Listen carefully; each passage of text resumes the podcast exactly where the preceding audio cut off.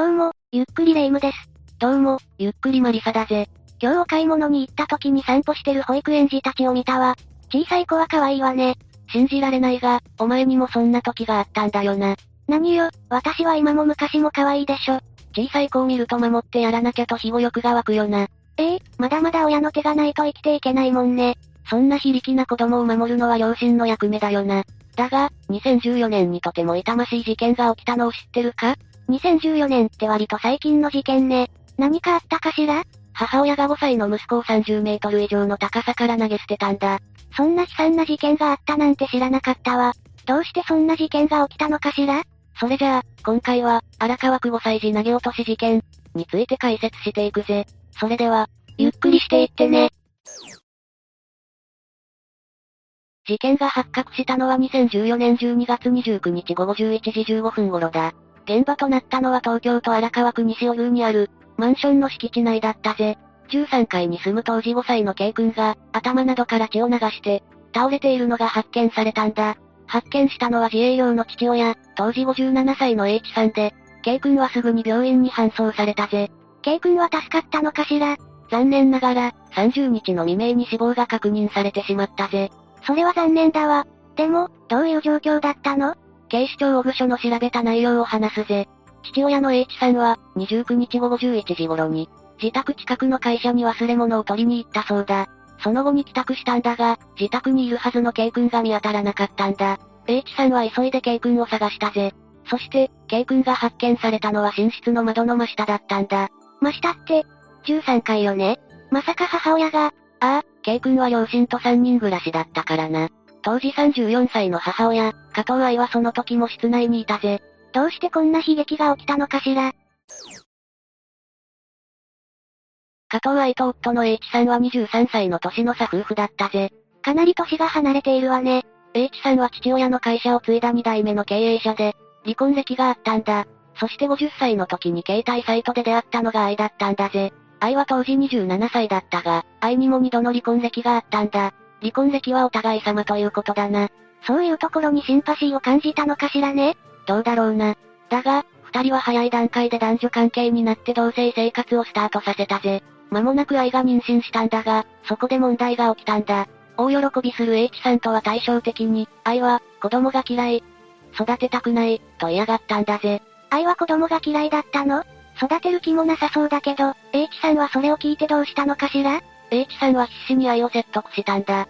そして、愛が出産すると席を入れたぜ。この時生まれた男の子が事件の被害者になる K 君だ。夫の強い説得があったのね。新しい命を守りたいと考えるのは当然のことだわ。愛だって、実際に子供を見たら考えも変わると思うわね。H さんも愛が母親になれば子供を可愛がると思っていただろうな。しかし愛は全くと言っていいほど、K 君に興味を持たなかったんだ。それどころか、遠ざけてすらいたんだぜ。そんな、母親なのに。そんな愛を見かねて、H さんは会社経営をしながら育児をしたんだ。愛の代わりに料理や入浴、絵本の読み聞かせもして、寝かしつけまで行っていたぜ。会社を経営しながら子供をほぼ一人で育てるなんてハードすぎるわ。愛はそんな H さんと子供の姿を見ても何とも思わなかったのかしら？何とも思わないどころか、愛は日常生活でも問題行動を起こすようになるぜ。愛には結婚当初から虚言癖や窃盗癖があったんだ。K 君が生まれてからは、それがどんどんエスカレートしていったんだぜ。窃盗癖って、スーパーで商品を盗むとかかしら？それだけじゃないぜ。レストランで備え付けの調味料や食器をまとめて持ち出したこともあるんだ。スティックシュガーを持ち帰る人は聞いたことあるけど、食器はアウトだわ。ちなみに砂糖を持ち帰るのも窃盗だぞ。とにかく H さんは、愛が盗みを働くたびに店舗に謝りに行っていたんだ。どうして H さんは愛と結婚したのかしら？同棲して妊娠するまで期間が短かったし、お互いをよく知らなかったの？それもあるかもしれないが、年の差が大きいな。H さんには、年下の愛の問題行為をコントロールできる自信があったようだ。でも、愛がどうしてそんな調子なのかが気になるわね。じゃあ次は、愛の生い立ちについて話していくぜ。愛は複雑な家庭環境で育ったんだ。愛の両親は、愛が生まれるとすぐに離婚してしまったぜ。じゃあ、愛は母親に育てられたのかしら？ああ、だが母親は愛に愛情を向けなかったぜ。それどころか、愛を親戚や自分の友人に無理やり預けていたんだ。母親は夜の街の SM クラブで働いていたぜ。愛は母親にとってお荷物だったってことなの？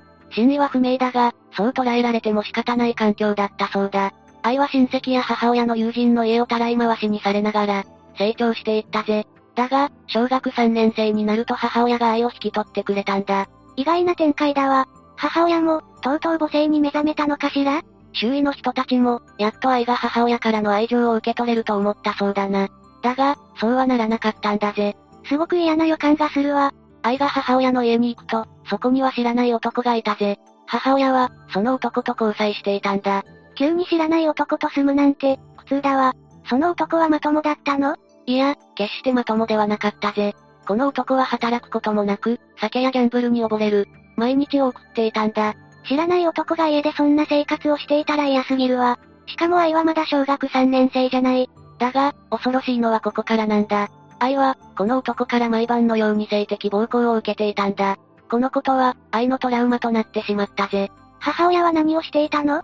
娘がそんな目に遭っているのに気づかなかったのかしら？もちろん気づいていたぜ。だが、愛の母親は男を止めるどころか、わざと自分たちの性行為を見せつけていたんだ。母親に引き取られたことで、愛の環境は改善どころか悪化してしまったんだぜ。ひどい環境で育った影響か、愛は思春期になると、問題行動を起こすようになるんだ。この頃から窃盗行為を始めるのかしら？ああ、愛の窃盗癖はここから始まったんだ。そして大人になり、愛は2回の結婚と離婚を経験したわけだな。それで、H さんとの結婚につながるわけね。愛は K 君を出産してから万引きを繰り返すようになったぜ。このことに、H さんは頭を悩ませたんだ。自分の妻が万引きの常習犯だなんて、辛いわよね。息子の成長にも悪影響が出そうだわ。H さんはこの時点で離婚を選ばず、愛と K 君を幸せにすることを目指したぜ。H さんは愛と K 君を連れて、3人で行動するようになったんだ。この頃は、自分の会社にも一緒に出勤していたぜ。目を離すと万引きするからなるべく一緒にいようとしたのね。会社にまで連れて行くなんてすごいわ。そうだな。だが K 君を出産して2年目、H さんも愛も予想しなかった事件が起きるぜ。警察から連絡があり、愛の母親が自殺してしまったことを告げられるんだ。それはショックだわ。愛と母親はずっと連絡を取っていなかったし、決して良い母親ではなかったぜ。だが、この事件で愛は心に深い傷を負ったようだ。これ以降、愛は食事を取れなくなっていき、1ヶ月で 23kg も痩せてしまったぜ。骨と皮のような体型になって月経も止まり、記憶障害も起こすようになってしまったんだ。1ヶ月で 23kg も痩せるなんて異常だわ。それだけ悲しかったのね。さらに愛は、乖離性障害とも診断されたぜ。普通に歩いていても突然バッテリーが切れたように停止してしまうことがあったんだ。愛は H さんのアドバイスを受けて心療内科に通うようになるぜ。ちゃんと病院で治療を受けることにしたのね。H さんも治療を受ければ、愛の問題は解決するのではないかと期待していたそうだ。そして愛のことを心配していた K 君には、ママは病気なんだよ。それで物を取ってしまうんだ。クリニックで見てもらっているから、だんだんと良くなるからね。と声をかけていたぜ。それを聞いた K 君は、僕がママを守ってあげる、と言ったようだ。優しくて良い子じゃない。H さんがたっぷり愛情を注いで育てたからかしら？そうだな。しかし愛の病状は良くなるどころか悪化していったんだ。急にお酒を飲むようになり、言動も明らかにおかしくなっていったぜ。H さんの望んだ方向とは、麻薬に進んでしまっているわね。ああ、H さんは酒を隠して、家でも一人にしないように工夫したんだ。毎日愛を会社に連れて行き、社員と一緒に見張っていたんだぜ。だが、愛は酒を隠し持ち、こっそり飲んでいたんだ。もはや、アルコール依存症になりかけていたんだぜ。こんなに優しい息子と夫がいても変わることができなかったのね。それでも H さんの中には離婚という選択肢はなかったのかしら ?H さんは離婚は考えていなかったぜ。前妻との間には娘がいて、離婚で辛い思いをさせた負い目があったんだ。だから、K 君のことは両親揃って育てたかったんだぜ。でも、その気持ちを愛は組むことができなかったのね。ああ、だがどんなに尽くしても愛の窃盗癖は治らなかったんだ。ついに H さんは愛と離婚することを決めたんだぜ。このまま暮らしていくのは負担が大きすぎるし、K 君にも悪影響だわ。2014年12月の上旬、H さんは、これ以上万引きをすれば離婚する、と愛に告げて、離婚届に署名させたぜ。一応、猶予は作ったのね。H さんは離婚をちらつかせることで、万引きが止まることを期待したんだろうな。だが、追い込まれた愛の考えは、常人には理解しがたい方向に進んでしまうんだ。なんだか嫌な予感がしてきたわ。愛は、長男が生まれてから自分に対する夫の愛情が減った。息子がいなくなれば夫は私に対して K の分まで幸せになろうねと言ってくれる。K がいなくなれば K といるストレスを感じずに済むため、万引きを止められる。結果的に離婚もせずに済む。と考えたんだ。そんなのおかしいわ。カウンセリングに通うなり他に方法はあったでしょう。その通りだ。だが愛の考えは変わらなかったんだぜ。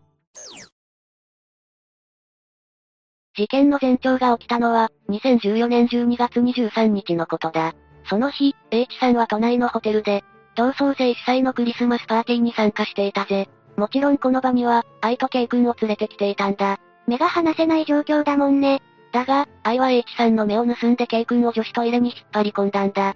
そして、鍵をかけた個室で K 君の首を絞め出したぜ。な、なんてことをしてるのよ。H さんは二人が消えたことに気づき、慌てて探し始めたぜ。すると女子トイレから、ママごめんなさい、ごめんなさい、と叫ぶ K 君の声が聞こえてきたんだ。H さんは友人の女性に助けを求め、女性がトイレに駆け込んで K 君を救い出したぜ。よかった、K 君は助かったのね。だが、K 君の首や顔には赤いあざが生々しく残っていたぜ。H さんは愛を問い詰めたが、愛は、私は何もしていない、と答えたそうだ。してないはずないでしょう。腹が立ってくるわ。K 君は H さんに、あれでママにやられた、と便器の電源コードを指さしたんだ。愛はこの時白を切ったが、裁判では自分がやったと認めているぜ。この時はどうにか未遂で終わったのね。ああ、だが H さんはこれまで以上に危機感を募らせたぜ。愛が、実際に K 君を殺害しようとしたわけだからな。このままではとんでもないことになる。ぐずぐずしている余裕はない、と感じたそうだ。さすがにもう、シャレにならないし猶予もないわね。なんとしても K 君を守らないといけないわ。H さんは年末休みに入るや否や警察署に相談したぜ。愛の入院と専門的な治療のために医療機関を紹介してもらったんだ。すぐに病院に問い合わせをしたが、本日は院長が不在なので、明日お越しいただくことは可能でしょうかと返されてしまったぜ。まあ、年末年始の時期ならしょうがないわね。愛は同意したのかしら？ああ、愛は同意したぜ。H さんはこれでなんとかなると安心したそうだな。しかし、このたった一日のズレが事件を引き起こしてしまうことになるんだ。病院に電話したその日の夜、H さん家族は知人の通夜に出かけたぜ。帰宅すると、K 君はすぐに眠ったそうだ。そして K 君が眠った後、愛が、携帯をあなたの会社に忘れてきた、と声をかけてきたぜ。それで、H さんは携帯を取りに行ったのかしら？ああ、愛を一人で外出させると万引きする危険があるからな。H さんは自分で携帯を取りに行くことにしたんだぜ。自宅から会社は近かったのかしら？ああ、自宅から会社までは徒歩3分だ。そのため H さんは10分程度で自宅に帰ってこれたぜ。だが、家で待たせていたはずの愛がマンションの1階に立っていたんだ。寝ている K 君を置いて外で待っているなんて不思議だわ。H さんは愛にどうしたのかと尋ねると、K がいない。目を覚ましてパパについていくと言って家を出て行ってしまった。と話したんだ。いやいや、そんなはずないでしょ。H さんもそう思ったんだろうな。急いで自宅のある13階に向かったぜ。だが、寝ていた部屋に K 君はいなかったんだ。じゃあ本当に外に行ってしまったの？いや、K 君はいなかったが、部屋の窓が開いていたんだ。H さんは嫌な予感を覚え、すぐさま1階に戻ったぜ。そして、自宅の窓の真下の植え込みに向かったんだ。まさか、そのまさかだ。向かった先では、K 君が倒れていたんだぜ。H さんはこの瞬間に、K 君が13階の窓から、投げ落とされたと確信したんだ。H さんは K 君を抱きかかえたんだが、K 君は小さな手で H さんの小指を握ったそうだぜ。この時点ではまだ生きていたのね。ああ、H さんが人工呼吸をしようとすると、舌を噛み返したりもしたそうだな。K 君はすぐに病院に搬送されたぜ。だが、全身を強打して骨は砕け、内臓も破裂しており死亡が確認されたんだ。愛が許せないわ。どうしてこんなことができるのか、理解できないわね。警察はすぐさま愛を逮捕したぜ。状況や H さんの証言から考えても、当然の判断だわ。クリスマスパーティーの件も逮捕の根拠になったぜ。愛は逮捕後の取り調べで、目を離した時に窓から落ちたのかもしれない。自分は別の部屋にいたのでわからない。と話して転落への関与を否定したんだ。そんなのが通用すると思ってるのかしら？それが、意外と難しいところだったんだぜ。K 君が落ちた窓は、床から約1メートルの高さなんだ。ベッドの上に立てば、自力で体を乗り出すことも可能だったんだぜ。でも、よじ登ったならその痕跡があるんじゃないの？その通りだぜ。K 君が落ちたとされる窓枠には、指紋もなければ足をかけた形跡もなかったんだ。愛も関連するしかないわね。愛は鑑定留置にも入り、2015年5月には事件に関与したという供述を始めたぜ。もう嘘は突き通せないと思ったのかしらね。そうかもしれないな。愛は、自宅の13階の窓から落としたことは間違いない。育てていく自信がなくなってしまった。と供述したぜ。これにより、警察は愛を再逮捕したんだ。こうして愛の裁判が始まったんだが、なんと愛は、急に起訴内容を否認したぜ。換気をしようと窓を開けた。トイレから出ると長男がいなかった。部屋中探しても見つからなかった。転落は事故だったんです。信じてください、と述べたんだ。今更何を言ってるのよ。そこで検察側は取り調べの様子を録画した映像の音声を法廷で流したんだ。その音声には、これって撮影されてるんですよね子供なんていない方がいいと思って窓から突き落とした。体重が重くなると抱えられない。今だったら自分一人の力でできると思った。という愛自身の供述内容が記録されていたんだ。もはや言い逃れようがないわね。ああ、検察側は、計画的な犯行で悪質だと述べ、懲役15年を求刑したんだ。小さな子にこんなひどいことをしたのに15年しか求刑できないのね。弁護側は、長男の転落時にトイレにいた被告は責任を感じて、自分が手にかけたようなものだと考え、虚偽の自白をした、と主張したぜ。状況証拠が揃ってるのに無茶苦茶だわ。その通りだ。最終的に裁判長は本件が愛の犯行だと認定して、まだ5歳の被害者が母親に人生を奪われた結果は、あまりにも無残で取り返しがつかない、と述べて懲役11年を言い渡したんだぜ。愛は控訴したのかしら？いや、そのような情報はないぜ。K 君は手のかからない優しい子だったんだ。そんな高30メートル以上の高さから投げ落とすなんて、残虐極まりないぜ。H さんはどんな心境だったのかしらね。H さんは後半で、これだけ裏切られても私が愛との離婚に踏み切らなかったのは、K 君を片親にしたくないという気持ちからです。